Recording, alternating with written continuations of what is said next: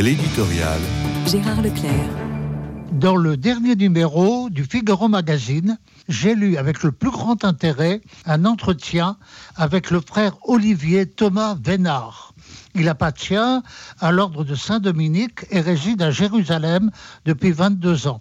Son nom ne m'est pas du tout inconnu parce que ça fait bien longtemps que j'ai pu prendre connaissance de ses travaux remarquables sur Saint Thomas d'Aquin mais il a été envoyé par ses supérieurs à l'école biblique et archéologique de Jérusalem, auquel est attaché le souvenir mémorable du père Lagrange, qui joua un rôle considérable dans le renouveau de l'exégèse catholique de la Bible.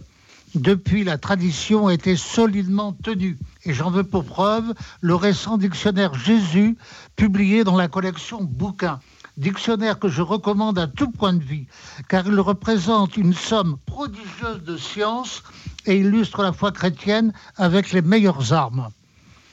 Située au cœur de la vieille vie de Jérusalem, l'école biblique est ainsi un lieu de prière et donc de paix.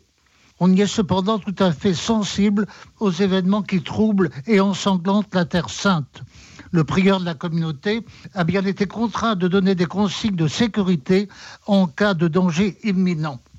Membre de cette communauté, le père Vénard ressent les événements avec la plus vive inquiétude. Avec les exactions sans nom auxquelles nous avons assisté ce mois-ci, on touche au nihilisme. On a le sentiment que tout pourrait s'embraser dans un mouvement hors de contrôle.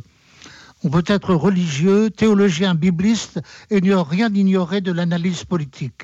C'est le cas de notre frère qui, sur place, est en mesure d'apprécier la situation avec les relations entre les différentes communautés à propos desquelles il n'est pas rassurant.